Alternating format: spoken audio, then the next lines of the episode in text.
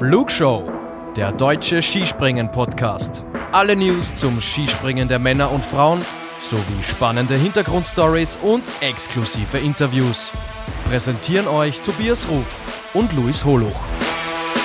Servus, liebe Skispringen-Fans. Wir haben einen neuen Weltmeister im Skifliegen. Wir haben ein Weltmeisterteam im Skifliegen und wir haben einen Zuschauerrekord bei den Damen. Und über all das wollen wir heute sprechen. Drei Durchgänge nur im Skifliegen, drei Menschen, die heute über all das quatschen. Zum einen bin ich, Tobias, euer Moderator und begrüße Julia Kemp. Hi Julia. Hallo Tobi, hallo Luis, hallo ihr da draußen. Genau, Julia nimmt es schon vorne weg. Ihr werdet es euch gedacht haben, er ist auch heute wieder mit dabei. Hallo Luis Holo. Ja, ich bin das Überraschungsei. Grüße in die ja, Runde. Aber ja. Riesenüberraschung, dass du hier ja. heute dabei bist. Julia. Ja, ja. Also, ich habe ja sonst nichts mit Skispringen zu tun, genau. 0,0, genau deswegen bist du hier auch immer mit dabei. Ja, liebe Leute, wir haben das zweite große Saison-Highlight bei den Herren gesehen. Es liegt hinter uns und Standardfrage. Wie hat's euch gefallen? Ich bin ein bisschen zwiegespalten. Wie geht es dir, Julia? Oh Leute, ich habe mich da echt drauf gefreut, weil Skifliegen ist schon meine Lieblingsdisziplin. Und die ersten Flüge, als ich das auf dem, wir haben jetzt hier so eine Leinwand, also ist eh cool, weil als ich das auf der großen Leinwand hier zu Hause gesehen habe, dachte ich so, boah, ja, Skifliegen ist back, geil, richtig Bock. Oh. Und dann kam der Wind. Und ähm, ach, der Samstag war schon echt richtig schlimm, ey. Da so auszuharren, bis sie dann endlich den Durchgang noch runtergekriegt haben. Und Oh, Leute, ja, also ich habe auch gemischte Gefühle. Luis? Also gemischt wäre aus meiner Sicht noch äh, übertrieben. Also ich habe mich auch ziemlich drauf gefreut. Äh, erste Skifliegen der Saison und WM sowieso mal was Besonderes. Ähm, ich hatte in der letzten Folge leider verdrängt, dass die Kameraperspektive ja doch sehr gewöhnungsbedürftig ist. Sonst hätte ich mich ein bisschen weniger drauf gefreut.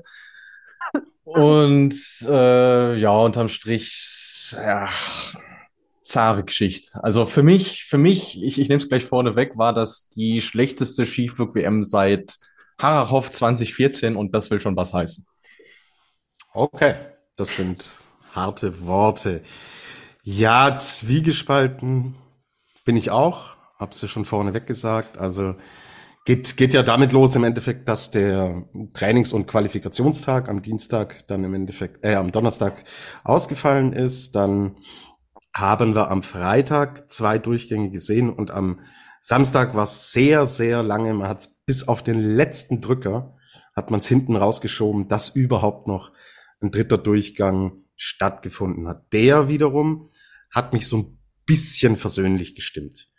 Also, wenn das Ding nach zwei Durchgängen, also nach einem Wettkampftag zu Ende gegangen wäre, boah, hätte ich mich sehr geärgert das war so ein bisschen noch das, was mich bisschen milde stimmt, dass, dass man es tatsächlich noch mitten im dritten Durchgang im Endeffekt durchbringt und das ein bisschen anderen Charakter als ein normales Weltcup-Springen dadurch hatte. Ja, auch das Team, Team Fliegen dann am Sonntag, boah, der zweite Durchgang, also keine Ahnung.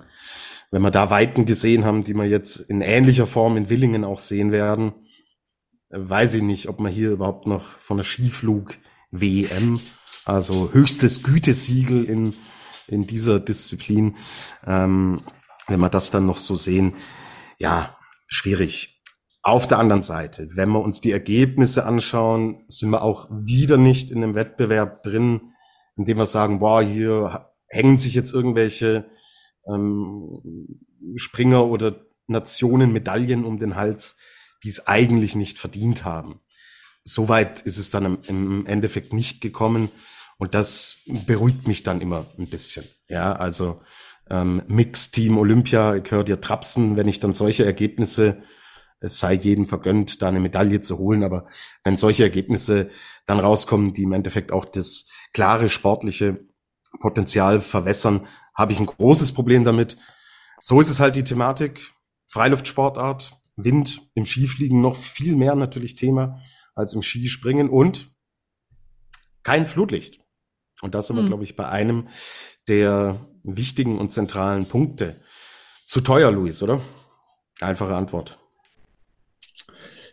Augenscheinlich ja. Also ich meine, äh, der Kulm ist ja sowieso mit Oberstdorf zusammen die Skiflugschanze, die am wenigsten im Kalender auftaucht. Wird sicherlich seine, seine Gründe haben. Sie haben natürlich auch äh, aufwendig modernisiert, weil, wenn man sich früher dran erinnert, die Schanze war ja doch um einiges kleiner und es war auch weitestgehend Naturschanze, bis man jetzt äh, die Vergrößerung vorgenommen hat. Also Schaden wird sicherlich nicht. Die Frage ist jetzt, ob es an dem Wochenende wirklich was geholfen hätte, wenn du diesen Puffer gehabt hättest. Ich meine, dann hätte man unterm Strich vielleicht sogar noch länger warten müssen, bis was stattfindet. Und ohnehin waren die Prognosen ja von vornherein nicht so ganz günstig, muss man auch dazu sagen. Okay, gut. Nichtsdestotrotz, wenn du ein Flutlicht hast, bist du natürlich flexibler. Ja. Logisch. Und wir haben es gerade am, Sam äh, am Samstag gesehen, dass es hinten raus, ja, gerade so noch ging. Oft, oft ändern sich mit Sonnenuntergang natürlich auch Thermiken und es wird ruhiger. Und deswegen, ja, ähm, ist, ist, eine, ist eine Geldfrage. Planitzer damals die Skiflug-WM, da haben sie was Mobiles aufgebaut, oder? Genau, ja. Das äh, haben sie aber auch nachhaltig genutzt. Das haben sie dann auf die Groß- und Normalschanze geschickt. Also das Flutlicht, was bei der Skiflug-WM damals genutzt wurde, wurde jetzt auch letztes Jahr bei der richtigen äh, WM genutzt. Mhm. Okay, gut. Wir werden sehen, wie es sich das weiterentwickelt und schauen uns natürlich zuerst das Ergebnis an. Stefan Kraft ist Weltmeister im Skifliegen. Silber geht an Andreas Wellinger. 2,2 Punkte ein wirklicher Wimpernschlag in drei Durchgängen Skifliegen und Bronze geht an Timmy Seitsch aus Slowenien. Julia, dein erster Impuls war, ach, der Seitsch tut mir leid, weil er war, auch wenn wir die Abstände jetzt sehen, nach diesem, äh, nach diesen zwei Durchgängen am Freitag relativ deutlich vorne und hat es dann im dritten Durchgang nicht nach unten gebracht. Er tut dir leid, weil du ihn eigentlich als den besten Skiflieger gesehen hast an diesem Wochenende? Oder wie können wir dein, deine Reaktion interpretieren? Oder war es ein Julia-Klassiker, ich mag sie alle und ich, am liebsten hätte ich 30 Goldmedaillen verteilt. nee, ganz so schlimm ist nicht. Ich möchte auch immer noch ein bisschen Nervenkitzel haben, sonst ist es zu langweilig. ähm, ich glaube, es war dies, hm, ich bin einfach reingegangen am Samstag mit dieser Gewissheit, boah, der Timmy hat sich einen riesen Vorsprung rausgeflogen. Der hat das eigentlich in der Tasche. Und dann hat er mir leid getan, weil er auch so gelitten hat vor der Kamera. Ähm, gleichzeitig muss ich dazu sagen, dass ich mich schon extrem gefreut habe, dass der Andreas Wellinger noch auf die zwei gekommen ist. Und ich hätte ach, ja, okay, wir haben hier auch so ein bisschen die deutsche Brille auf. Ich hätte es natürlich geil gefunden, wenn der noch die 2,2 äh, überwunden hätte. Ich meine, ist nicht so eng wie damals bei Karl Geiger und Halvor, ne? Da waren es 0,5, glaube ich, nach hm. vier Durchgängen. Ja, ja also das war schon noch mal was anderes. Egal, also Timmy tut mir schon leid und ich glaube, die große Debatte ist jetzt ja gerade, war das okay, den bei 16 Pluspunkten da runterzuschicken? Seine direkten Konkurrenten hatten auch Rückenwind, allerdings schon etwas weniger. Hm, ich habe das in dem Moment gar nicht so wahrgenommen. Ich habe das dann im Nachhinein eher herausgefunden, dass es so viel schlimmer war für Timmy. Er muss das wahrscheinlich schon relativ gleich gespürt haben. Deswegen war er so verstimmt, als er unten angekommen ist, oder? Ich weiß es nicht. Sind erklärt das 20 Meter Unterschiede, Luis? Ich sehe natürlich den Punkt, den Julia hat. Aber ah, ich traue ihm nichtsdestotrotz mehr als diese 209,5 Meter zu und allzu viel mehr hat er auch nicht gebraucht, ums durchzukriegen. Luis macht ein bisschen den Wackeldackel, das ist eigentlich Gertis Job hier in dem Podcast, den Dackel zu spielen, aber er, er äußere sich bitte. Ja, ich sag mal so, die, die, eigentlich hättest du dem, den dritten Durchgang von vorne bis hinten mit permanenter Windgrafik übertragen müssen, um es wirklich seriös sagen zu können, wie viel Einfluss es tatsächlich gehabt hat. Weil ich finde, gerade jetzt bei diesen Rückenwindverhältnissen spiegeln diese Punktzahlen, die da stehen, nicht die ganze Wahrheit wider. Ähm, ich bin bei dir, Tobi. Man muss von ihm erwarten können, dass er das fliegerisch äh, besser löst. Ich meine, es sprach ja jetzt auch nichts äh, dagegen nach dem ersten Wettkampftag. Aber ich glaube, so hundertprozentig fair war es unterm Strich äh, dann doch nicht. Ähm, aber das ist halt das Ding, äh, der Vorsprung wirkte nach dem ersten Tag so groß, äh, zwölf Punkte, aber wenn man sich dann überlegt, dass das auf der Riesenschanze eben nur zehn Meter sind, dann ist es eben doch nicht mehr so viel. Genau. Ähm, hätte man mit weniger Zeitdruck ihn länger warten lassen? Frage in die Runde. Der Zeitdruck war äh, zu dem Zeitpunkt vorbei. Also du hättest theoretisch hättest du auch noch 10, 20 Minuten gehabt. Also das kann kein Argument sein. Ja, ich finde auch bei so einem Großereignis da, ja, okay, die Sonne ging unter, aber sie ging nicht, also sie, sie braucht ja auch noch ein paar Minuten, bis sie untergegangen ist, ne? Also es ist ja jetzt nicht, als würde jemand einen Lichtschalter ausknipsen. Ich glaube, man hätte sich schon noch ein paar Minuten Zeit nehmen können, ja. Ich finde es ja. doof bei Großereignissen, wenn da sowas der entscheidende Faktor wird. Aber das ist ja die Frage, ne? ist es der entscheidende Faktor oder nicht? Also ich glaube auch, es waren auch die Nerven. Es wird ein Zusammenspiel gewesen sein aus Nerven und Wind. Mhm. Er wusste natürlich auch, dass es, dass das schwer haben wird, weil äh, natürlich er hat den Durchgang äh, verfolgt. Jetzt mit, selbst mit den 30 Leutchen äh, haben wir am Ende 44 Minuten gebraucht. Das ist auch für ein Skifliegen ziemlich viel mit den vielen Unterbrechungen und der wird da schon gewusst haben, okay, es, er wird nicht so viel haben, worauf er sich draufpacken kann, aber man muss auch sagen, er hat oben am Schanzentisch hat er halt auch Meter liegen gelassen. So. Und klar ist der Absprung jetzt auf der Skiflugschanze nicht der entscheidende Faktor, aber wenn er den pünktlich trifft, dann fliegt er halt 2,15 und dann hat er Gold. So. Dann hat er Gold. Ja. ja. Weil es sind nur 4,7 Punkte. So. Mhm.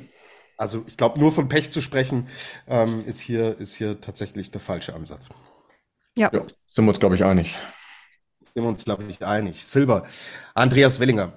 Ja, es wird die Vizesaison, war, Leute? Können wir uns, glaube ich, ähm, so, so, so weit drauf festlegen. Vizewelle, oh je. Ja, ja aber ich, ich, ich würde sagen, ich, ich würde sagen, ich, äh, es fühlt sich besser an als jetzt äh, der Vizetitel bei der Tournee. Weil wenn man, wenn man sich überlegt, er ist nach dem, äh, woher nach dem zweiten Tag gekommen ist, natürlich, es war auch da, es war auch da eng, aber er hat sich unterm Strich nach vorne gekämpft, hat den dritten Durchgang sogar gewonnen. Ähm, und du, ähm, wird sich dann noch denken, ja gut, ist halt wieder der Kraftel, Kraftel macht halt Kraftel-Sachen und dann bin ich halt Zweiter. Es äh, ist trotzdem fein für ihn. Und ich meine, er hatte vorher noch keine äh, Einzelmedaille bei einer Skiflug-WM. Äh, das unter den Umständen so zu holen, ähm, kann er, glaube ich, ganz zufrieden mit sein. Auch wenn ich mir den Teamwettbewerb am nächsten Tag anschaue, zweiter Sprung mega, erster geht so, er war nicht der beste Skiflieger an diesem Wochenende. Sind wir uns, glaube ich, alle einig, oder? Ja, ja, wenn man alle Durchgänge zusammenrechnet, denke ich schon. Ja. Denke ich schon. Stefan Kraft holt zu Hause den Titel. Wir hatten im Vorfeld gesagt, ja, wir sehen keinen anderen als einen Slowenen oder einen Österreicher als Weltmeister, hat sich jetzt so bewahrheitet. Angela Nischek hatte sich vorher verletzt. Luis, kannst du uns vielleicht mal sagen, wie da inzwischen der Stand ist. Ja, das war irgendwie auch eine, eine relativ ungewöhnliche Geschichte, weil sie äh, aus Zakopane äh, nach Hause gefahren sind und dann in Planica nochmal trainiert haben. Und da hat er sich eben äh, beim Landen am rechten Knie verletzt. Ähm, es wurde gesagt, dass das Kreuzband beschädigt ist, aber zum Glück nicht gerissen. Deswegen muss er auch nicht operiert werden. Er trägt jetzt äh, ein paar Wochen lang eine Schiene und man rechnet so mit zwei Wochen, äh, zwei Monaten Ausfallzeit. Äh, der Arzt hat gesagt, sind eben diese zwei Monate. Nanischek selber hat gesagt, ja, ich würde schon gern noch mal Weltcups bestreiten diese Saison. Wenn wir uns den Kalender angucken, könnte eng werden. Und ist dann vielleicht auch nicht so ratsam, dann zum Schluss noch mal mit Schiefliegen wieder zurück einzusteigen. Und Julia, warum sollte er Dinge äh, jetzt riskieren? Also, er kann den Gesamtweltcup nicht mehr gewinnen. Es steht eine neue Saison mit Weltmeisterschaften an. Es steht eine neue, äh, eine, eine, einen Zeitraum an, wo die Olympischen Spiele nicht so weit weg sind. Also ich, kling, klingt für mich nach großem Risiko, hier noch Dinge erzwingen zu wollen. So cool das natürlich, gerade auch fürs Leben, dann ist da zu Hause in Planitzer nochmal zu fliegen.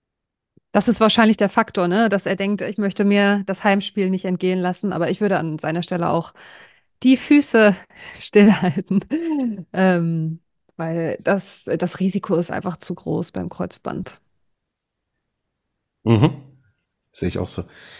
Äh, wir haben ein paar äh, Anmerkungen, Fragen, Meinungen von euch da draußen.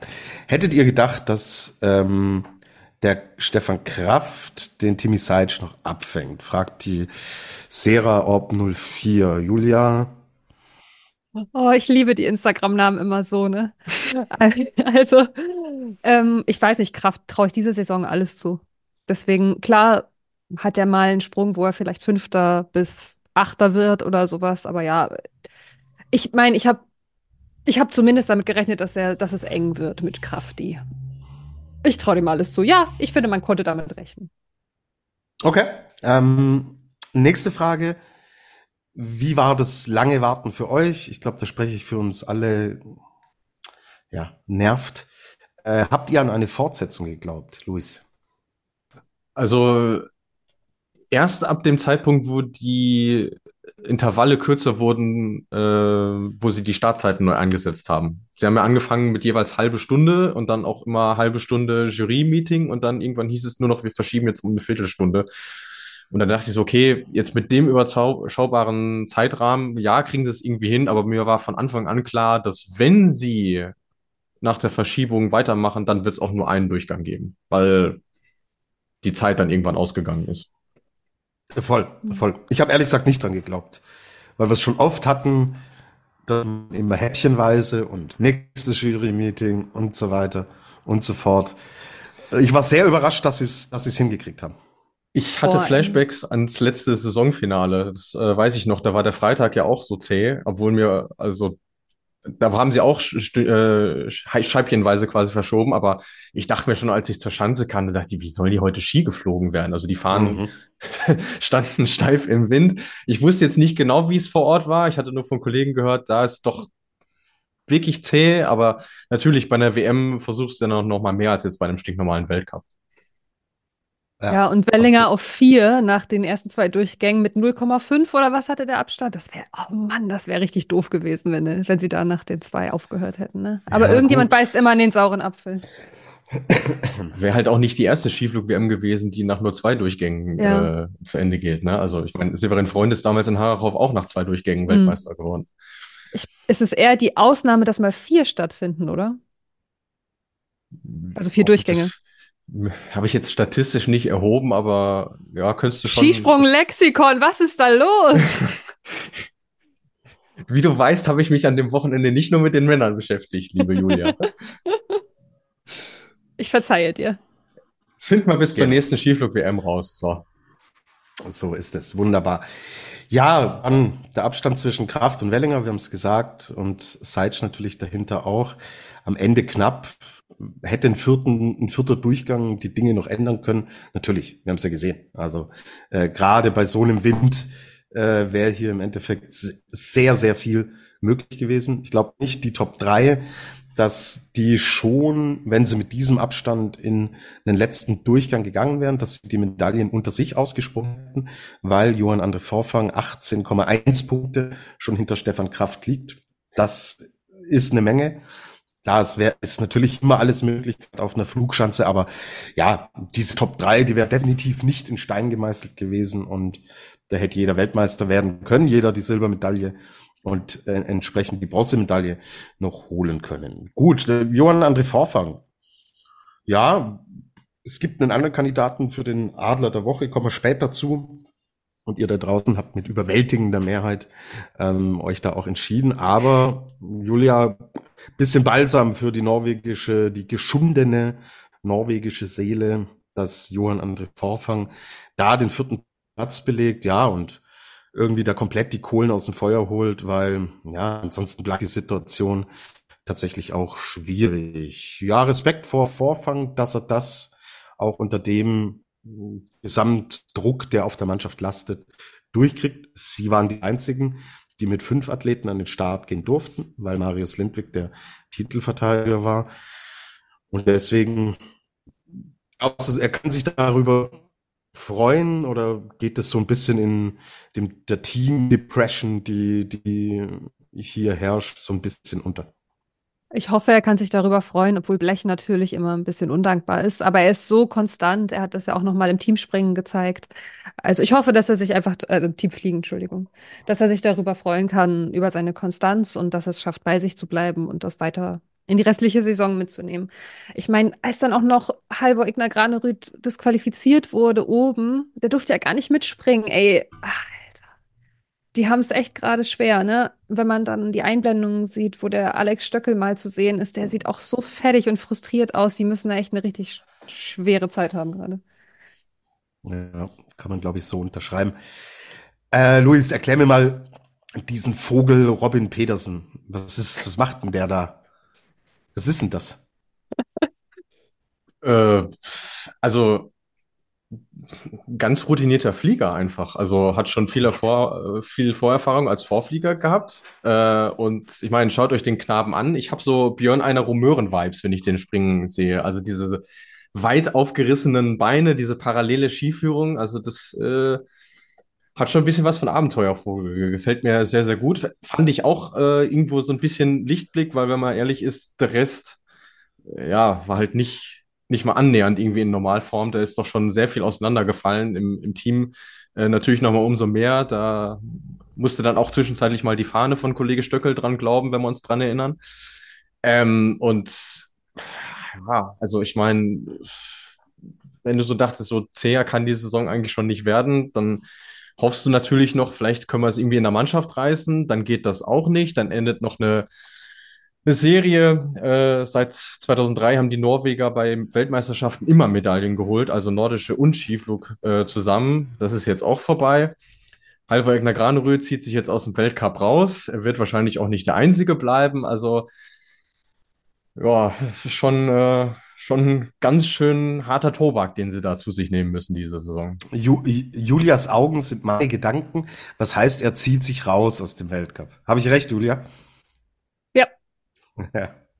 Er hat gesagt, er springt jetzt bis auf weiteres erstmal nicht im Weltcup. Also äh, Willing wird er definitiv nicht mit dabei sein. Wenn ich das richtig verstanden habe, dann auch den Überseetrip nach Lake Placid und Sapporo auch nicht.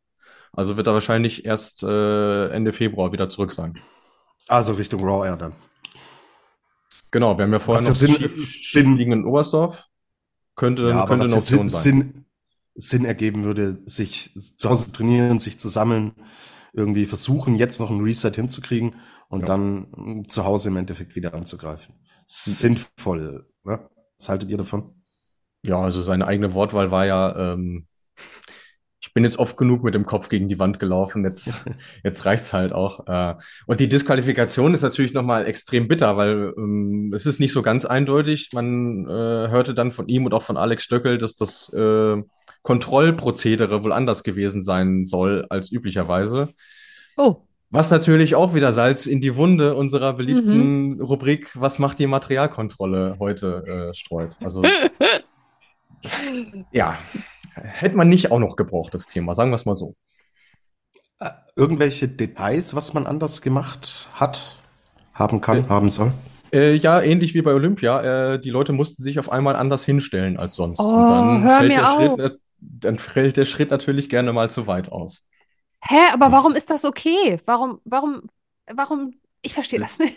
Das ist wie beim Fußballschiedsrichter, Julia, der hat das letzte Wort. Der Materialkontrolleur sagt, es wird so gemacht, wie ich das sage und äh, hat die Entscheidungsgewalt. Ja, aber das ist doch unfair, oder? Sehe ich das alleine so? Das kann doch nicht wahr sein, dass es da so eine absolute Macht gibt und niemand darf da irgendwie mitdiskutieren. Dann müssten wir ja das ganze, das ganze, die ganze Materialkontrolle äh, in, in, Frage stellen, weil es ist ja oben genau das gleiche Spiel wie unten. Letztendlich der Kontrolleur ist dafür verantwortlich, die Regeln umzusetzen. Ähm, ja, dann, dann müsste man, müsst man ein Gerät entwickeln, das, das, das das überprüft, dass es nicht mehr der Mensch macht. Aber die Frage ist, ist das möglich? Das, ja, das stimmt alles, aber ich, dass diese Willkür, dass man sich auf einmal anders hinstellen soll, das verstehe ich nicht. Die Person darf ja die Entscheidungsgewalt haben. Ich habe hier die Kompetenz, ich habe das sehr lange gemacht. Aber es sollte festgelegt sein, dass sie zumindest wissen, wie sie sich hinzustellen haben und dass das eine Konstante, Konstante ist, oder? Sonst ist es irgendwie unfair. Ja, das, das auf jeden Fall. Das, da sind wir uns ja auch schon bei Olympia damals einig ja, genau. gewesen. Also, oh Gott, wahrscheinlich ist das die Wunde, deswegen rege ich mich gerade so auf. Die Wunde ist noch nicht verheilt. Ja, das, also das Ding ist ja, das Ding ist ja, es gibt jetzt halt diese, es gibt halt diese Aussagen und es ist ja doch auffällig gewesen, dass äh, recht viel durchgegriffen wurde, ja in der Quali schon auch.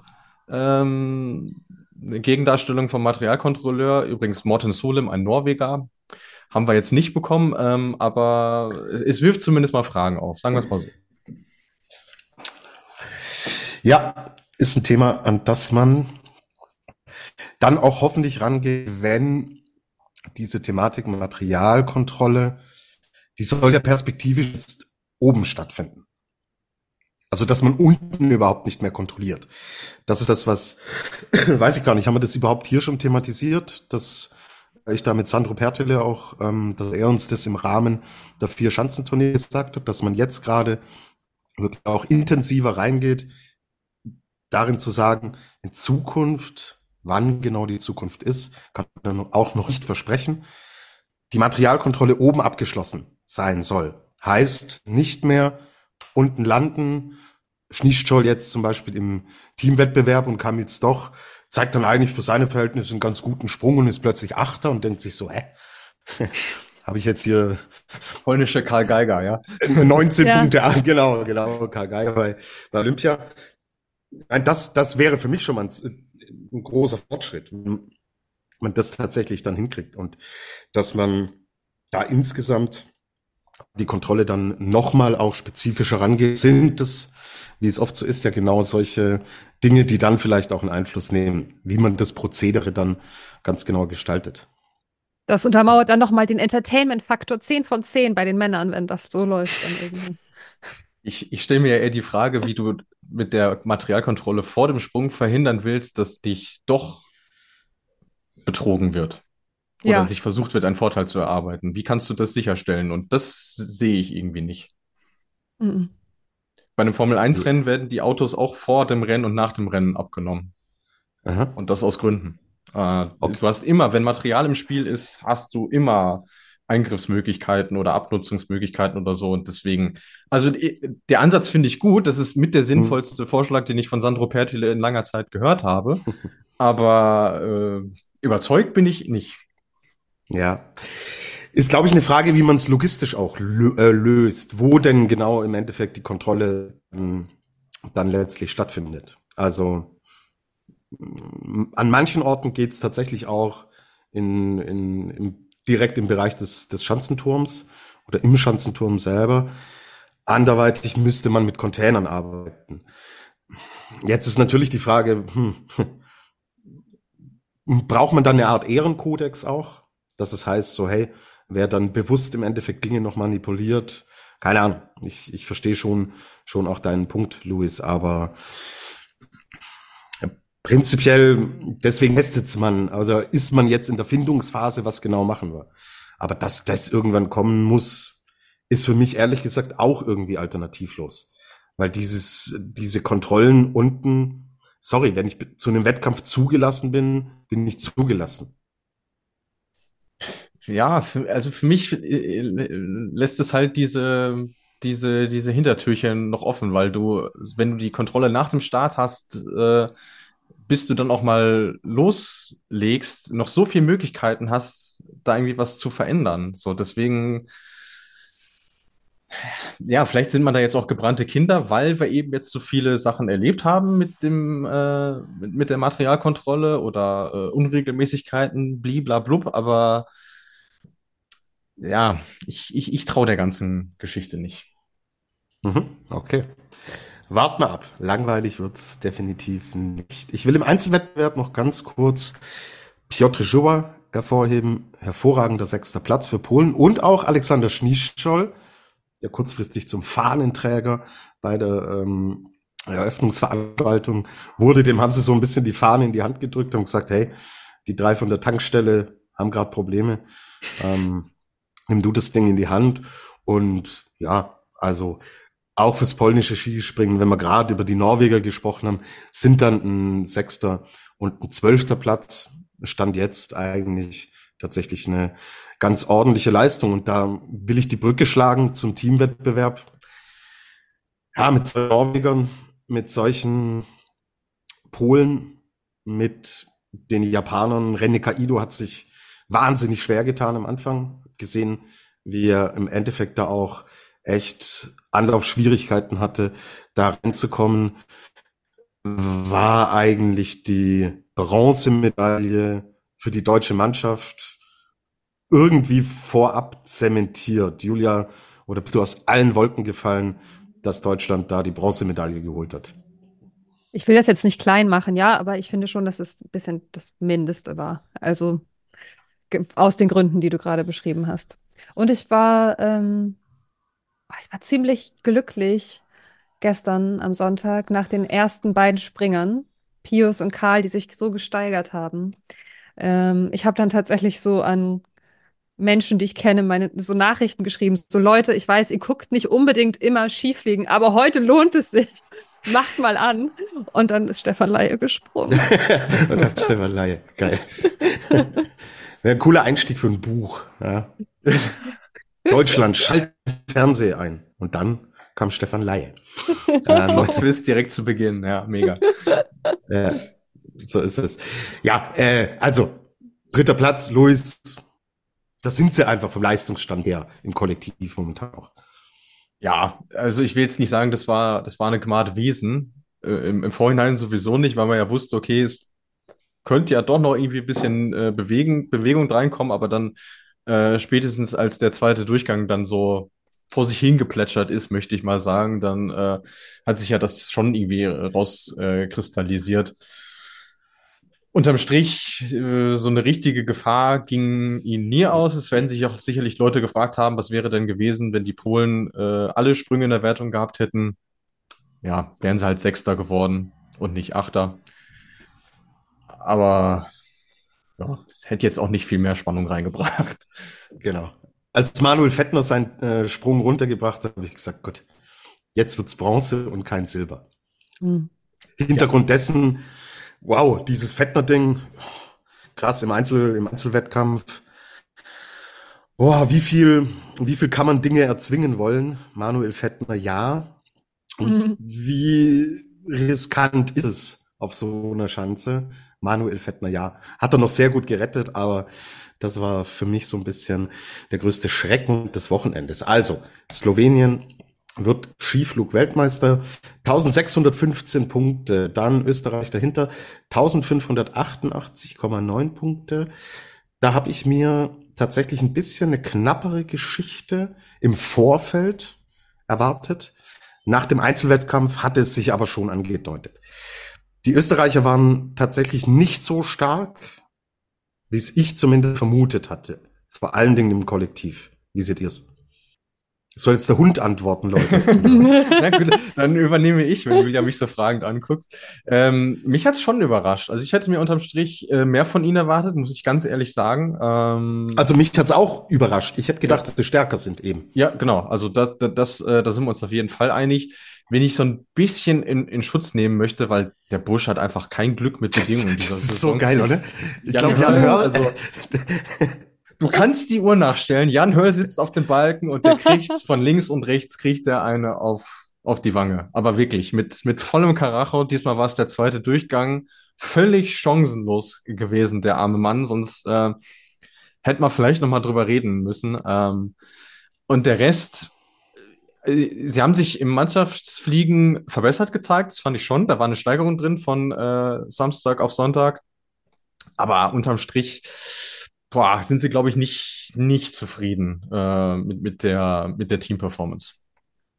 Heiberg hat mega krass performt, aber ne, der hätte, der war sogar der Beste aus seinem Team und ich glaube, der war vielleicht sogar der Beste insgesamt. Wenn das ja. ein Einzelwettkampf gewesen wäre, hätte, hätte Heiberg gewonnen. gewonnen ne? Ja, ja. Ja, das fand ich richtig krass, weil bei Heiberg habe ich immer das Gefühl, weil er den einen Ski so verliert, denke ich immer, ah, das kann ja nicht so weit gehen. Und dann fliegt er da immer noch so weit runter. Das, den Sprung würde ich auch gerne mal verstehen kannst du, glaube ich, nicht erklären. Also er, nee. er konnten ja, äh, wir hatten ihn ja, glaube ich, als einen der ersten Gäste bei uns, der konnte ihn ja selber nicht so richtig äh, erklären. Das äh, war, glaube ich, eine ganz amüsante Anekdote damals, aber du, der, der ist so routiniert, der weiß genau, was er machen muss. Es ist auf der Chance auch äh, paradoxerweise gar nicht mal so von Nachteil, wenn du äh, so spät dran bist, wie er das ist. Mr. Schleifski ja. und er kriegt's halt, er kriegt's halt hin. Also der weiß halt, wie man, wie man sich lang machen muss, wie man Speed mhm. machen muss und ja, hat er schon eine schöne Kostprobe abgegeben am Sonntag. Mhm. Ja. Kann man so sagen. Also, Lovokos, Peter Preutz, Domen Preutz, Timi Seitsch holen Gold für Slowenien. Domen Preutz. welcher, welcher Flug war es? Ich, ich, ich kann es nicht, war, war im Team, oder? Was, was da? Da war noch einer dabei, der noch krasser war. Wo Der er ist den ja- Hang rasiert hat. Der ist, Der das hat war der rasiert, gell? allererste. Das war der erste, den, den man, ich glaube, der, das war der erste Durchgang, wo er, wo er schon mit den hinteren Skienden einfach so rüber ge geschliffen ist, ey. Das war echt krass. Ja, das, den, den Flug kann dir auch kein Physiker erklären, glaube ich. Also da Nee. stößt die Wissenschaft an ihre Grenzen, ja. stößt an ihre Grenzen. Ganz wild, ganz wild. Aber gut, er äh, ist mit dem Team Skiflug-Weltmeister geworden. Und das ziemlich verdient. Wäre er dabei gewesen mit einem fitten An Angela Nicek? Wahrscheinlich wäre er der Wackelkandidat gewesen, oder? Gute Ja, wobei Frage. mir Peter Preutz im Einzel jetzt auch nicht so gefallen hat. Mhm. Aber der ist ja sogar nur 26. geworden. Mal, Der, der war der letzte Flug war, war, ähm, da hat sie ihn verblasen, ja. Also dann, wenn, dann hätte man über den auch reden. Also einer von den beiden wäre es gewesen, ja. Einer von beiden das gewesen. Aber gut, es ist alles, wie wir es im Endeffekt erwartet hatten. Slowenien holt Gold. Vor Österreich und vor Deutschland. Jetzt schaue ich noch mal rein in eure Fragen, ob wir schon bei den Damen angekommen sind. Ja, Adler der Woche küren wir ja dann ganz am Ende, machen wir beide. Hier die Frage von Pia, könnte der Einzelwettkampf auch nur in zwei Durchgängen entschieden werden? Haben uns geeinigt, auch eigentlich in einem, oder? Ja. Lässt das Reglement zu. Du brauchst einen gewerteten Durchgang und dann hätte sich das auch, ja. hätte sich das auch. So viel dazu. Dann schauen wir rüber und gehen von Slowenien im Endeffekt den slowenischen Siegern gehen wir auf slowenischen Homeground und Luis Holuch ist begeistert ausgerastet bei Twitter. Neuer Weltcup-Rekord an Zuschauern. In Ljubno haben sie Bock auf Frauenskispringen. In Lubno haben sie Bock auf Frauenskispringen und das jetzt seit mittlerweile knapp 20 Jahren, weil äh, man muss ja sehen, die waren auch schon zu COC-Zeiten, als das noch die höchste Kat- Kategorie war, sehr verlässliche Ausrichter und äh, da war am Samstag echt Party. Also so 10.000 Leute hatten wir an einem einzelnen Wettkampftag. Wenn man jetzt nur reine Frauenveranstaltungen hernimmt, auch noch nicht. Also deswegen äh, äh, darauf die Anspielung und äh, Sonntag waren es nochmal 6.000. Also das auch äh, eine sehr anständige Zahl. Das Wetter war traumhaft. Äh, Schanze, ich kann mich nicht erinnern, dass ich die mal so gut hergerichtet gesehen habe. Also von daher, wenn ich dem, dem Kulm eine 4 von 10 gegeben habe, dann ist Jubno an dem Wochenende eine 9 von 10 gewesen, weil eine 10 von 10 gibt's erst mit einer Großschanze, Freunde. Mhm. Also Ich finde es schön, wenn wir die, wenn wir diese Skala von ähm, Herrn Pertilet jetzt immer weiter einbauen. Finde ich gut. Ähm, also du, du hast ja von Hassliebe so ein bisschen gesprochen, Jubno. Ja. Es klingt sehr versöhnlich jetzt. Ist es auch, ja. Also ich, ich, es hat wirklich Spaß gemacht. Also der einzige Grund, warum ich die Schanze ja nicht, nicht mag, ist nicht etwa, weil sie so klein ist, weil das gehört ja irgendwie auch dazu, sondern einfach, es, es sieht halt im Fernsehen nicht toll aus. Also da sind wir wieder beim Stichwort Kameraperspektive und die arbeiten da mit sehr begrenzten Mitteln. Aber die, die Wettkämpfe sind einfach irrsinnig spannend, dadurch, dass die Schanze so klein sind und die, die Stimmung, also ich, ich weiß nicht, ob die danach helfen oder so, kann ich natürlich jetzt nicht beurteilen, aber äh, es war phasenweise echt lauter als am Kulm. Du meinst, die spielen irgendwie äh, Klatscher ein oder so? Ja, oder, oder halt, ich weiß nicht, die Slowenen sind ja bekannt für allerhand Lärminstrumente. Also die wissen sich ja schon zu helfen so. Ja? Und was da, also das war, gefühlt war ein Nationalfeiertag da. Ja. Vielleicht haben sie ja so. Schliwowitz ausgeteilt oder sowas. Ja, das mit Sicherheit, ja. ja. Wer jemals bei einem Weltcup in Slowenien war, weiß, dass, dass es ohne den nicht geht, ja. Da, da braucht es auch, glaube ich, keinen äh, Skisprung-Weltcup, um den auszuteilen. Gut, anderes Thema. Julia, du hattest, glaube ich, vor der Saison getippt, Eva Pinkelnick gewinnt den Gesamtweltcup. Jetzt kennen wir natürlich die ganzen Umstände mit äh, gesundheitlichen Gründen, Verletzungspausen und so weiter. Wenn sie konstant dabei gewesen wäre von Beginn an, muss man aber schon sagen, sie wird es mir nicht übel nehmen, aber die alte Frau, die mischt da die, die, die jungen wilden doch ganz schön auf. Also, wenn sie an den Start geht, dann liefert sie. Sie gewinnt nämlich am Samstag vor Nika Preutz und Alexandria Lutet. Und am Sonntag schlägt die Jugend zurück. Nika Preutz gewinnt zu Hause vor eben jener Eva Pinkelnick und Nika Krishna. Ähm, ja, cool zu sehen, dass sie trotz der ganzen Umstände so locker und leicht im Endeffekt auch diese Konstanz aus dem Vorjahr schon mit rüber transportiert, oder? Ja, ich, die alte Frau, die ist übrigens genauso alt wie ich. Was fällt dir ein? also, die. Ich bin die älter, junge- ich darf das. Du darfst das? Ach so, okay. Der alte Mann, ja Tobi, älter. darf das. Na, das ist genau. Der Der, Skispringer. der, genau, der Podcast-Opa hier. der Boomer. Also, oh Gott. Also ich habe ja auch auf die Gesamtwertung zwischendurch mal geschielt und habe gedacht, okay, laut den Zahlen ist es wirklich noch machbar, Eva. Gib dir einen Ruck, ich habe auf dich getippt. Komm, mach mich glücklich, du schaffst das.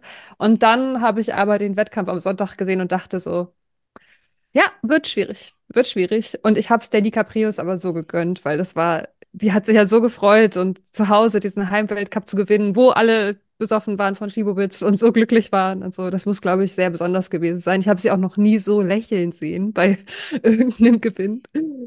Und dann hat sie bestimmt ihre Brüder angerufen und alle waren überglücklich an dem Tag. Wie wichtig war der, äh, der Schritt in Sachen Gesamtweltcup, weil die härteste Konkurrentin ist Yuki Ito und da hat Nika Preutz an diesem Wochenende schon einige äh, Pünktchen abgenommen und hat jetzt auch diese berühmte 100-Punkte-Marke, über die wir immer sprechen, die es für einen äh, Weltcup äh, gibt, die hat sie jetzt deutlich rausgelegt, 853 zu 679. Ähm, okay, es sind noch einige Wettbewerbe, aber wichtiger Schritt, Luis, oder? Wichtiger Schritt, ohne jeden Zweifel, ja. Ich äh, auch nervlich sicherlich nochmal eine andere Probe gewesen als das, was wir bis jetzt im Saisonverlauf hatten, weil irgendwo wurde das ja schon von ihr erwartet, muss man, muss man ganz klar so sagen.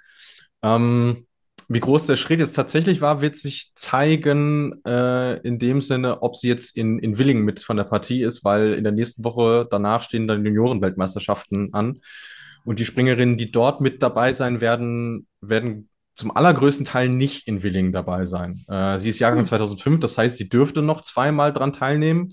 Sie hat den Titel aber schon, deswegen finde ich es aktuell noch schwierig zu sagen und ich weiß es ehrlicherweise auch nicht, ähm, ob sie da jetzt rausgenommen wird. Wenn sie es würde, haben die anderen natürlich jetzt am Wochenende richtig Chance, Punkte gut zu machen. Aber ist Junioren-Weltcup wichtiger für so eine junge Springerin, als den Gesamtweltcup zu gewinnen?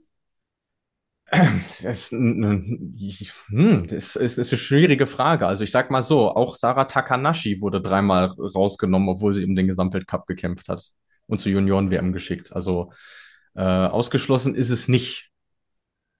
War aber eine andere Zeit. Ich glaube, dass die Wertigkeit des Damen-Gesamtweltcups jetzt eine höhere ist als zu Juniorinnenzeiten von Sarah Takanashi. Das mit Sicherheit, ja. Also ich, ich kann es mir auch nicht so richtig vorstellen, dass sie sich jetzt rausnehmen.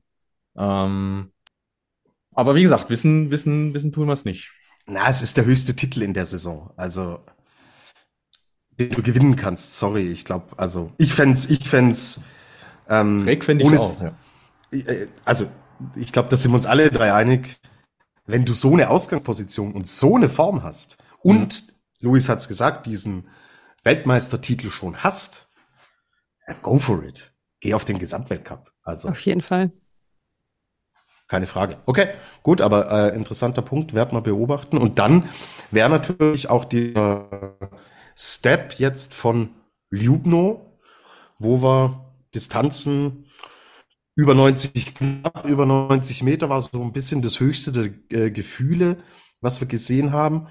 Und dann geht's rüber nach Willingen, die größte Skisprungschanze der Welt. Wie, wie hart ist so ein, so ein Gap? Glaubst du, dass es so ist, dass man da einfach umswitcht oder werden wir in Willingen Athletinnen sind, die Schwierigkeiten haben, sich umzustellen? Wie ist der Erfahrungsschatz, Luis? Wie ist deine, deine Meinung, deine Ansicht dazu? Ja, groß ist der Erfahrungsschatz nicht. Äh, Das machen wir jetzt erst die dritte Saison und es waren ja auch immer sehr dünne Teilnehmerfelder in, in Willingen. Also da geht wirklich nur die hin, die sich auch sicher ist, dass sie das äh, hinbekommt. Also äh, wenn wir es jetzt mal vorwegnehmen, die beste Deutsche dieses Wochenendes, nämlich Anna Rupprecht im Schnitt, die wird in Willingen nicht mit von der Partie sein, weil sie sagt, sie fühlt sich fliegerisch einfach aktuell nicht so sicher. Ähm, kann ich auch total nachvollziehen. Deswegen wird es schon von großer Wichtigkeit sein, dass, ähm, dass da alle Flüge oder Sprünge stattfinden können, weil boah, wenn da auch wieder was fehlen sollte, ähm, macht es das natürlich noch mal schwieriger, sich auf die Chance einzustellen. Und deswegen gehe ich einerseits von einem sehr kleinen Teilnehmerfeld aus, also wahrscheinlich so um die 30, 35. Also werden wir auch keine Qualifikation brauchen in dem Sinne. Und wie gesagt, nur die, die, die absolut in Form sind, plus natürlich auch die äh, oder minus die, die äh, zur Junioren-WM geschickt werden, was natürlich in einem sehr, sehr jungen Feld doch einige sein werden, auf jeden Fall. Mhm. Okay, und dann, ja, bleibt mal, bleibt mal so ein bisschen beim deutschen Team. Also für, für diese Saison, wie diese Saison läuft, war es eigentlich ein ganz gutes Wochenende. Und das sieht man, wo man steht. Wir haben einen zehnten Platz von äh, Rupprecht als bestes Resultat am Sonntag. Wir haben den zehnten Platz von Katharina Schmid. Am Samstag Anna Rupprecht, du hast gesagt, eigentlich wirklich stabiles Wochenende mit einem zehnten und einem zwölften Platz. Ja, Tag 18. Juliane Seifert, 19. Dann auch Luisa Görlich als 26. in den Punkten. Ähm, Selina Freitag 12. Katharina Schmidt 13. Das ist dann ähm, am Sonntag und Luisa Görlich 21. Juliane Seifert 25. Ein kleines Aufwärtstendenzchen. So würde ich es nennen. Ja, mehr, mehr halt leider Gottes auch nicht. Äh, ich finde, das Wochenende zeigt sehr, sehr gut, was ihnen einfach fehlt. Das ist Stabilität. Weil sie es kaum geschafft haben, an äh, beiden Wettkampftagen zwei gleichmäßige Sprünge abzurufen. Wenn sie das getan hätten, wären sie auch deutlich weiter vorne gewesen. Aber das Mittelfeld ist gerade auf der Schanze halt so dicht, dass du halt schnell drei, vier, fünf, sechs Plätze verlierst, wenn du es nicht hinbekommst oder eben äh, andersrum gewinnst. Da entscheiden wirklich Nuancen. Ähm, ich bin ehrlich, ich hätte jetzt nicht damit gerechnet, dass unterm Strich zwei Top-Ten-Ergebnisse stehen ganz im Ernst, weil ähm, das hat jetzt nicht so viel im Vorhinein ähm, darauf hingedeutet und weiß auch, dass die Chance wirklich sehr, sehr schwer zu springen ist. Äh, unterm Strich ist es mannschaftlich in Ordnung, aber man wartet halt nach wie vor auf gewisse Top-Resultate. Genau, auf die warten wir. Und ob es dann in Willingen passiert, werden wir sehen. Ja, Frauen und Skifliegen, auch dazu haben wir eine Frage bekommen. Skiflug-WM 2028 für die Damen, ob sie denn kommt. Also 26 ist ausgeschlossen. Das hat Pertele schon gesagt. Und er ist ja auch nicht gerade äh, euphorisch gegenüber 28, wenn man seinen Aussagen ein bisschen genauer lauscht. Ähm, Richtig. Die Slowenen wollen es unbedingt machen. Also mhm. die stehen, die stehen voll und ganz dahinter. Die haben den Antrag eingereicht. Die wollen diese Abstimmung haben. Und ja, ist, also ich, ist schwierig, ist schwierig einzuschätzen. Ähm, was du aber dann definitiv bräuchtest, da sind wir wieder bei dem Thema, ist Flutlicht. Weil wenn du das am gleichen Wochenende organisierst, wird es nicht anders gehen. Dann du brauchst, du brauchst das Zeitfenster, anders, anders wird es nicht klappen. Ja, ein Splitten ist, ist, ist ein Schmarrn. Also, wenn du die Flug-WM machst, dann musst du ja beide mitnehmen, oder? Ja. Ja. Ja, definitiv. Also, die, also du, oder du, du, du, du machst es so wie in, äh, in, äh, zu Zeiten des Schwarz-Weiß-Fernsehens, du machst eine Skiflugwoche draus äh, und hast dann halt von Montag bis Sonntag äh, Programm. Das wäre auch noch eine Alternative. Also eigentlich müsste man ja sagen, okay, lass uns 28 zum Ziel machen und damit wir uns damit sicher fühlen, 28, sollten wir jetzt schon so viele Großschanzen und Möglichkeiten, Skifliegen auszuprobieren, einbauen wie möglich. Aber dass das jetzt nicht die Priorität Nummer eins von der FIS ist, wissen wir ja auch. Ich glaube, es wird nicht kommen. Ich glaube, dass die, dass die das Ding aufschieben. Ist mein Gefühl, aber nur, ohne jetzt ja, Dinge zu wissen. Ich meine, bei den Aussagen von Sandro Pertil ist es auch kein Wunder, dass das dein Gefühl ist, ne? Ja, einziges Kontraargument ist ja in dem Zusammenhang auch, er entscheidet es nicht. Äh, hatten wir Ja. ja auch schon mal äh, besprochen an der Stelle. Ähm, mein Gefühl ist aktuell auch eher nein. Ähm, und dann wäre ja 230 die nächste Alternative. Ich glaube, da wären wir wieder in Vickersund. Das wäre so ein Kreis, der sich da wieder schließen würde. Aber die Frage ist natürlich auch, wie gehst du mit dem Skifliegen ganz generell bis dahin um? Wir sind jetzt dieses Jahr das erste Mal äh, Weltcup-Status mit 20 Athletinnen. Und ich finde, dann müsstest du das Format genauso gleich handhaben wie bei den Herren, sprich 40 im ersten Durchgang. Ähm, ich halte das nicht für ausgeschlossen, dass du die bis dahin, sagen wir mal, entwickeln kannst, wenn es eine entsprechende Zahl an Skifliegen gibt. Aber wie du gerade gesagt hast, Julia, ähm, die, der Weg bis dorthin ist nicht stringent genug aktuell. Mhm. Okay, gut. Liegt nicht in unserer Hand, könnten wir jetzt nur äh, spekulieren. 226 ist ausgeschlossen und wie gesagt, der Antrag für 228 liegt auf dem Tisch. So, Jan Niklas hat noch gefragt, Youth Olympic Games, die äh, sind zu Ende jetzt, glaube ich, oder? Oder sie laufen noch? Äh, aktuell laufen sie noch. Sie laufen noch, genau. In Gangwon in äh, Südkorea. Das heißt, es sind im End- Endeffekt die Wettkampfstätten, die wir bei den Olympischen Winterspielen gesehen haben, 2018 in Pyeongchang. Gangwon ist die Region, in der das Ganze im Endeffekt ähm, damals stattgefunden hat. Und Jan Niklas fragt irgendwelche Top-Talente, die wir vielleicht den, demnächst im Weltcup vorne sehen könnten. Ja, bei den Frauen haben wir sie ja schon gesehen. Also äh, Taya Bodlai ist die äh, Jugend-Olympiasiegerin geworden, ist ja jetzt in Lubno zweimal 20. geworden, also hat da ihr Talent schon unter Beweis gestellt. Äh, Josie Johnson, die Silber geholt hat, genauso. Ingvild Synöve Mitzkoken war hier auch schon Thema, die hat Bronze gewonnen. Äh, Aneshka Indratschkova, die jüngere der beiden Indratschkova-Schwestern, ja auch schon viel im Weltcup gewesen. Also die sind schon so weit, kann man sagen. Bei den Burschen, wenn ich mir das so anschaue, finde ich schwierig abzulesen. Also da gab es in der Vergangenheit auch schon Leute, die da Medaillen geholt haben, von denen du dann im Erwachsenenbereich gar nichts mehr gehört hast. Ähm, der Ilya Misjanich, der aus Kasachstan äh, Gold geholt hat, der ist auch schon Weltcup gesprungen in dieser Saison, aber ja, über durchschlagende Erfolge von Kasachstan haben wir jetzt an der Stelle noch nicht gesprochen. Deswegen, ja, müssen wir das, glaube ich, äh, kann man das, glaube ich, schlecht äh, vorhersehen. Aber in der Regel ist es dann schon so, dass es da so zwei, drei bei den Jungs, ein paar mehr bei den Mädels gibt, die sich dann schon äh, auch bei den Erwachsenen behaupten. Mhm. Andreas Wellinger hat, glaube ich, auch Gold geholt mal, oder? Bei diesen Youth Olympic Games. Wenn ich mich zu, nicht recht, wenn ich mich Ja. nicht ganz täusche. Ich glaube, 2012 müsste das sein. 2012, ja. Habe ich nämlich sein. auch im Kopf. Ja. Ja. In, Gott, wo war das? War das in Seefeld? Ich glaube. Guck's gerade nach. Genau, Lu Ja, Luis Seefeld, guckt nach. Ja. Und 2012 war es, gell?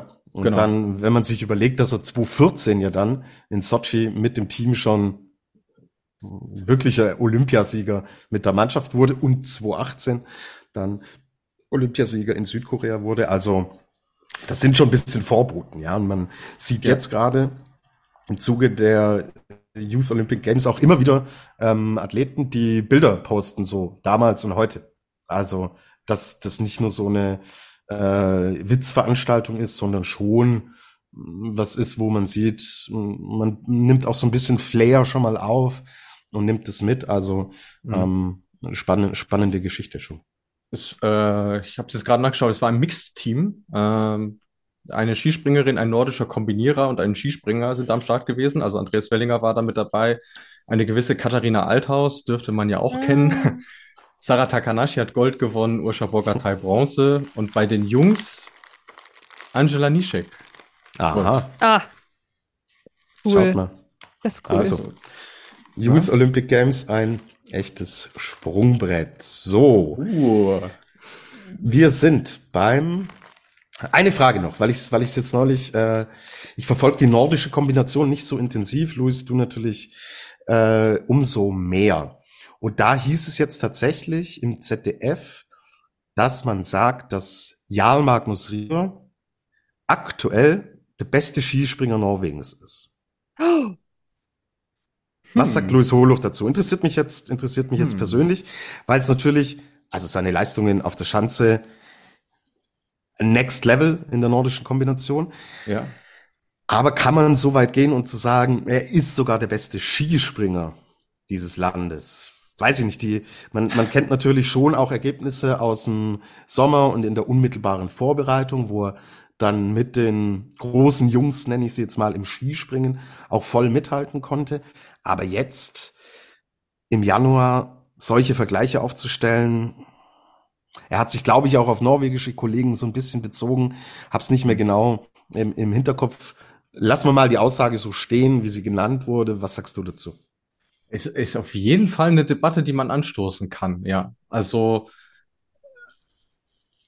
ob er das jetzt eins zu eins äh, über, übertragen könnte, ist natürlich so die Frage, aber der Mann hat alle Fähigkeiten dazu. Wenn man jetzt geschaut hat, wie der in Schonach den Leuten um die Ohren gesprungen ist, auf einer relativ normal großen Normalschanze, äh, vor allem den, den erst, den Sprung am Samstag, den müsst ihr euch mal anschauen, auf 108 Meter auf dieser Schanze, das ist brutal. Wirklich. Ähm, ich stelle mir mal so ein bisschen die Frage, oder ich bin mir einigermaßen sicher, dass er den Wechsel zumindest mal versucht hätte, wenn er in der nordischen Kombination dieses verdammte Einzelgold bei Olympia mal gewonnen hätte. Weil mhm. was soll der Mann in der Sportart sonst noch gewinnen? Vor allem, wenn er weiß, er springt so gut Ski. Dann wäre es das Experiment definitiv mal wert. Und ich denke schon, dass er in der aktuellen norwegischen Nationalmannschaft zumindest mal mit dabei wäre. Sie hätten ihn auch im Teamfliegen sehr gut gebrauchen können. Ja. Dann äh, hätten die Deutschen sicherlich noch mal in den Debattierclub gemusst um ihre bronzene Medaille. Deswegen der Beste vielleicht nicht, aber zu den Top 5 könnte er mit Sicherheit gehören, ja. Weil die Tür natürlich aktuell auch offen ist. Also zu norwegischen Hochphasen wäre es, glaube ich, auch für ihn schwierig geworden. Ja, das, äh, das kann man definitiv so sagen. Vor allem, wenn man dann guckt, wer äh, unterwegs dann irgendwo noch auf der Strecke geblieben ist und es dann nachhaltig nicht geschafft hat, in dem Team zu bleiben. Aber der, der ist von seinen Anlagen her und von seinem, von seinem Talent, also das Talent ist ja das eine, dann äh, das Mentale, der scheißt sich ja nix, sagt man ja so schön, und dann noch seine körperlichen Anlage, ist der eigentlich ein Modellathlet fürs Skispringen. So, deswegen ist das schon eine ganz gute Mischung da. Okay, spannende These. Schön, dass wir kurz diskutiert haben. Wir bleiben in Skandinavien und sind beim Adler der Woche. Erstmal bei den Herren der Zunft angekommen. Julia, du darfst ihn küren. Geil. Es war mein Vorschlag und es war nicht nur mein Vorschlag. Wir sind Nein. hier, ich glaube, die gesamte Instagram-Community bei von der Flugshow und ihr beide, wir sind alle übereingekommen, dass der Adler des Wochenendes an Nico Kütüsau gehen muss. Fantastisch. Siebter Platz, und hat er gehalten. Also das war dann nicht eine Eintagsfliege nach den ersten beiden Durchgängen, sondern hat am nächsten Tag auch nochmal wieder einen super Flug runtergebracht, bei Bedingungen, die, naja, zumindest mit dem langen Warten auf jeden Fall schwieriger waren. Finde ich total mutmachend, habe mich riesig für ihn gefreut und hat er sich auf jeden Fall verdient, unseren Adler zu kriegen. Das hat er definitiv so. Und er lässt so Namen wie Michael Heiböck, Ryoyo Kobayashi, den Titelverteidiger Marius Lindwig, in sich. Gut, Jan Hörl, der arme Kerl, über den haben wir schon gesprochen, oh aber Gott, ja. cool, cool für ihn, ähm, cool auch für Finnland, weil es punktuell dann schon immer wieder Punkte gibt, aber wir verfallen und ihr da draußen leider auch dann oft in die Reflexe. Ist das jetzt der Dornröschen-Moment, wachgeküsst aus dem Schlaf? Aber wisst ihr, wann das letzte Mal ein Finne bei der Skiflug-WM unter den besten zehn war? Nein, sag's uns. Oberstdorf 2008. Überlegt mal, wie lange das her ist. Ja. Und da waren es sogar drei Finnen unter den besten zehn. Okay. Also davon sind wir noch ein Stückchen weiter weg, aber ich, ich habe mich riesig für ihn gefreut. War echt cool, weil die Saison, wenn man ehrlich ist, ja, war jetzt auch nicht berauschend bis dahin. Das hat sicherlich nochmal äh, die Entscheidung da irgendwo begünstigt. Also hat er wirklich echt klasse gemacht. Coole, coole mhm. Geschichte. Absolut. Verdient der Adler der Woche und auch bei den Damen, Jenny Rautjonau, wieder echt ein mhm. gutes, solides Wochenende. Platz sieben und Platz neun, also Skisprung Finnland taucht dreimal in den Top Ten auf. Und das nicht nur mit Jenny Rautjonau bei den Damen. Deswegen gibt's da den Adler der Woche dafür. Jetzt sind wir bei den Damen angekommen. Der Dade schlägt Katrakoma oder eine der anderen Slowenen aus der nationalen Gruppe vor. Vorab ein Skispringen-Gag von mir. Was machen slowenische Skispringen-Fans, wenn sie oh sich nein, besaufen? oh nein, ich weiß es schon. Ich, ich weiß es nicht. Oh, Koma saufen. Ja, super, gut. Jetzt, Aber sie, jetzt, sie, Tobi, sie, Tobi, Tobi, pass auf, pass auf. Der Nachname wird Komar ausgesprochen. Und Komar ist auf Slowenisch die Mücke. dann machen sie halt Komar saufen. So. Ich lasse mir von dir meinen Gag nicht kaputt machen. ähm, sie ist es aber nicht geworden, die Adlerin der Woche. Nee, aber mit Slowenien Lu- lag der liebe Dade schon ganz richtig, wie so Ja, oft. genau. Also da muss man ja sagen, der hat eine sehr hohe Trefferquote, äh, wenn es um den Mhm. Adler geht. Ähm, aber nee, äh, wir picken uns mal raus. Tina Erzar, ähm, Jahrgang 2008. Oh, da ist die 2008 wieder. Fällt mir jetzt auch erst gerade auf. Aber sie ist tatsächlich die erste Springerin dieses. Jahrgangs, die Weltcup-Punkte holt. 2008. Platz 17 und Platz 22 in Jubno. Hätte sich, glaube ich, keinen besseren Ort für aussuchen können. Und die junge Frau fährt tatsächlich zur Junioren-WM, das weiß ich schon. Also von daher ähm, glaube ich, wird das die nächste Slowenin sein, die demnächst äh, Edelmetall in ihrem Vitrinenschrank haben wird.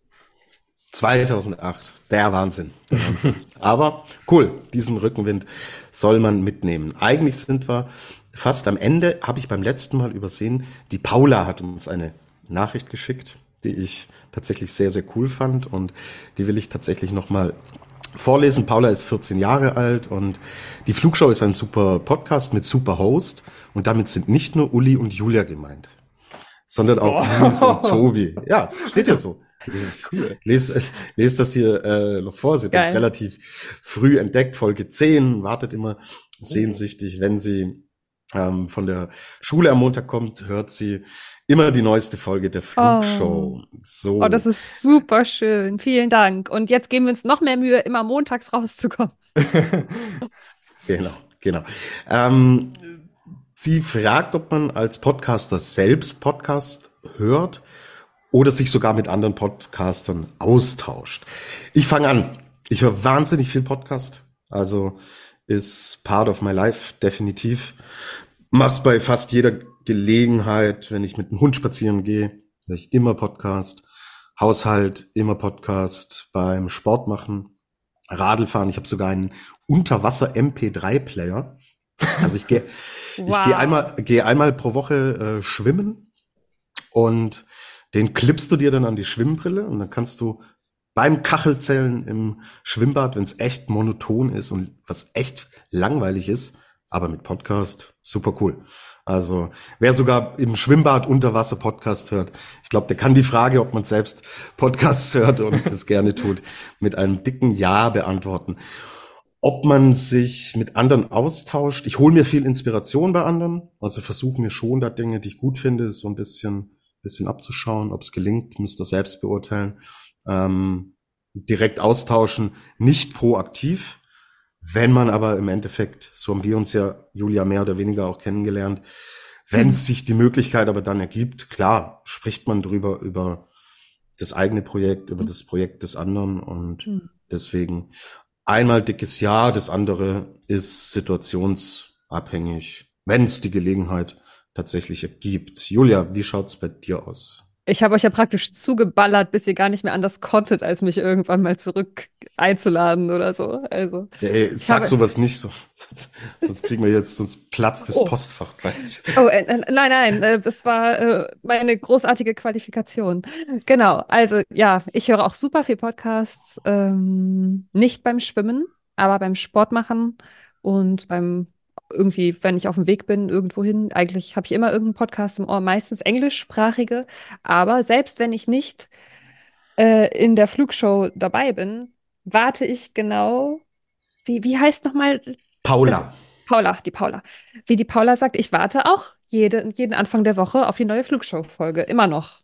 Und freue mich da jedes Mal drauf. Und ähm, tausche mich halt, habe ich mir, hab mich mit euch ausgetauscht über Podcasts und bin, habe noch ein paar Freunde, die Podcasts machen und mit denen spreche ich schon mal über so Technik-Equipment oder, oder Aufnahmedinge. Aber ja, also Podcast großer Teil meines Lebens auch.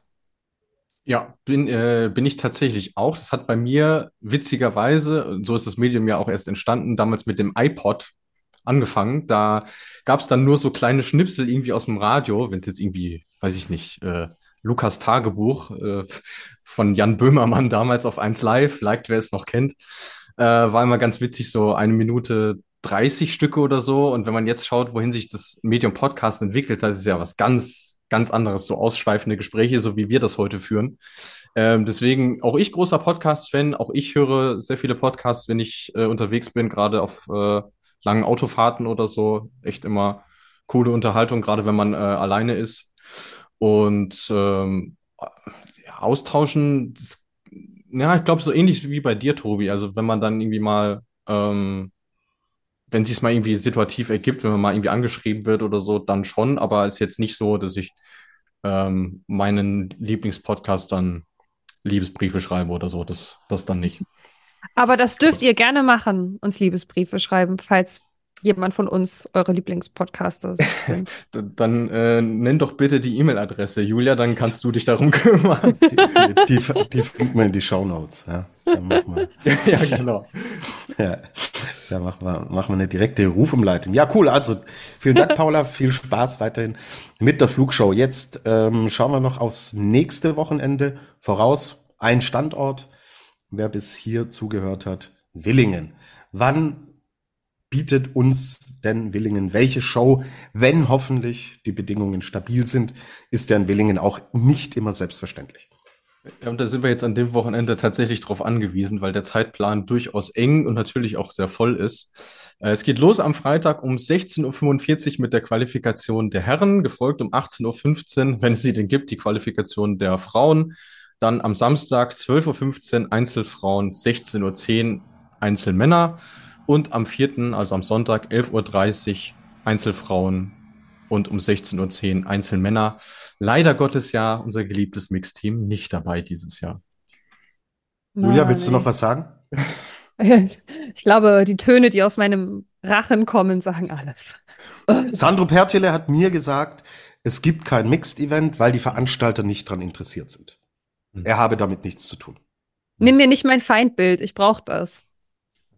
Sandro Pertile, Entschuldige. Man könnte es den Veranstaltern ja auch schmackhaft machen, statt darauf zu warten, dass mal einer den Finger reckt. Aber das ist nur meine bescheidene Meinung. Damit bleibt das Feindbild bestehen und bevor die Sandro Pertile Hate Show hier weitergeht, machen wir, glaube ich, an der Stelle Schluss. Julia hatte bei ihrem letzten Besuch, ich war, glaube ich, letzte Woche, Luis, du darfst verabschieden. Ich danke oh. euch beiden, danke euch da draußen. Macht's gut, schöne Woche allen. Viel Spaß bei Willingen. Schaut's dazu und dann ja, hören wir uns nächste Woche wieder. Und ja, dann dürft ihr noch was sagen. Ich bin raus für heute. Ich sag Tschüss und vielen Dank für die schöne Folge und übergebe an das Lexikon. Ich sage auch vielen Dank an euch beide, an euch da draußen fürs Zuhören. Wünsche euch viel Spaß mit den Wettkämpfen in Willingen und bis zur nächsten Woche gilt wie immer. Fliegt's, soweit es geht.